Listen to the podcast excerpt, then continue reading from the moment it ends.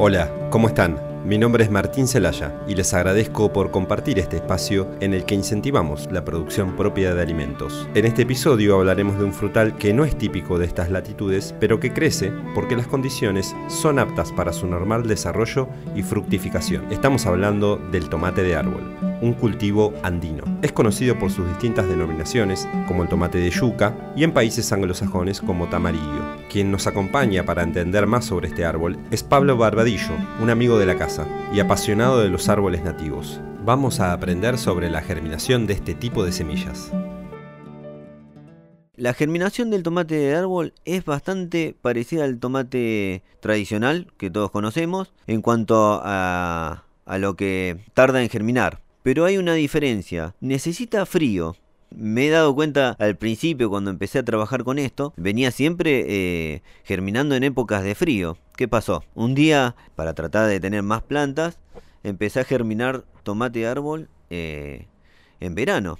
No me germinaba, no me germinaba. Y digo, ¿qué pasa acá? Que las semillas son frescas. Bueno, descubrí que necesitaba frío. Entonces las semillitas las empecé a poner en la heladera eh, yo germino los frutales eh, con un envase hermético, con servilleta de papel húmedo. Y bueno, a este lo necesité meter el envase a la heladera 24 horas.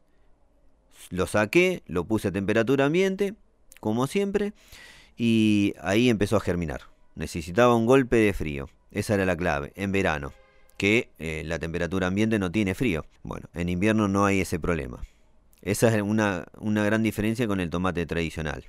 El tomate de árbol es un árbol frutal precoz, ya que su primer fructificación se da entre los primeros 2 a 3 años. El árbol es muy útil para nuestra huerta. Vamos a ver qué pasa si queremos plantar este árbol en una maceta para luego poder pasarlo a tierra, como hizo nuestro amigo Pablo. En maceta viven unos años y después ya necesitan tierra, es un cultivo muy, eh, muy acelerado, empieza a crecer tanto en la maceta que le queda chica enseguida. Entonces, cuando la pasé a tierra, ya no tuve que regar más yo. Lo hizo la propia naturaleza. Acá en nuestra ciudad, como más o menos se mantiene por humedad y, lluvias que caen de vez en cuando, la planta se mantiene bien. Pero si uno la quiere tener en maceta por unos años, sí, va a tener que regar cuando ve el suelo seco. La época de plantación es la primavera y la cosecha se da en otoño e invierno, así que es ideal para nuestra huerta, porque en esa época es donde menos frutos tenemos. Un dato interesante es que este tipo de fruto permanece intacto en la planta, sin tener problemas. Puede estar muchos meses en buen estado, no se pudre. Este fruto es delicioso y particular por sus propiedades. Escuchen algunas. Y algunos datos interesantes que me he encontrado con gente de Venezuela, que tengo mucho trato con ellos, eh, debido a estos cultivos. Y es tan habitual el consumo allá, eh, en Venezuela, de este fruto andino, que los médicos lo recomiendan en caso de anemia, porque saben que ellos lo tienen ahí en los negocios, lo consumen siempre de forma de batido, jugo, y ellos lo recomiendan en caso de anemia o pérdidas de por algún accidente, lo que sea, de sangre, y ellos le dan en las dietas. Eh, el, el, tomate de árbol o tomate de palo como le llaman ellos. Desde No hay huerta atrás recomendamos siempre consultar antes de realizar una poda para no dañar el árbol. Tal vez lo matamos o tal vez no, pero perjudicamos nuestra cosecha. Entonces, en este sentido siempre decimos no podar si no se sabe con certeza dónde hacerlo y en qué época del año. Hecha esta aclaración, vamos a escuchar qué nos dice Pablo en relación a su experiencia. El tomate de árbol, en los lugares donde lo cultivan, en gran producción, eh, lo he visto, y son plantas de aproximadamente 2 metros de altura, con muy poca cantidad de frutos. Eso lo, lo manejan como para tener muy poca producción pero sí de frutos muy grandes. Nada que ver a mis plantas que no están tocadas, no están podadas, entonces la producción es muy grande, pero de frutos pequeños. Esta planta no requiere de mucha agua, por lo menos en donde la humedad y las precipitaciones están aseguradas como sucede en la ciudad y la zona.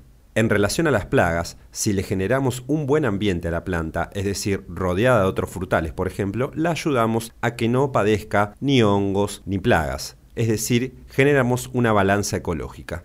Ahora vamos a escuchar cómo podemos consumir el tomate de árbol. El fruto del tomate árbol es muy versátil en la cocina. Yo lo utilizo para infinidad de platos.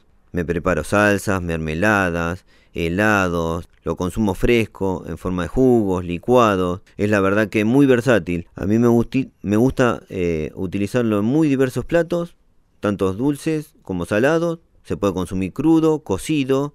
Es muy versátil. Así cierra la segunda temporada de No hay huerta atrás, un podcast que motiva la producción propia de alimentos. Pueden buscarnos en Instagram como arroba no hay huerta atrás y pueden ubicarme en esa misma red social como arroba.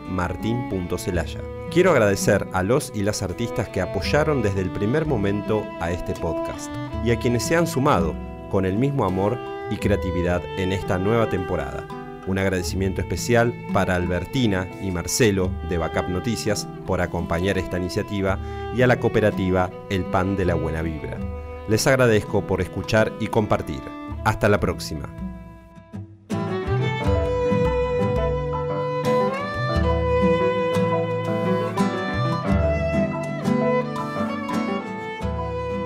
Este fue un podcast de Martín Celaya con la coproducción de backup.com.ar.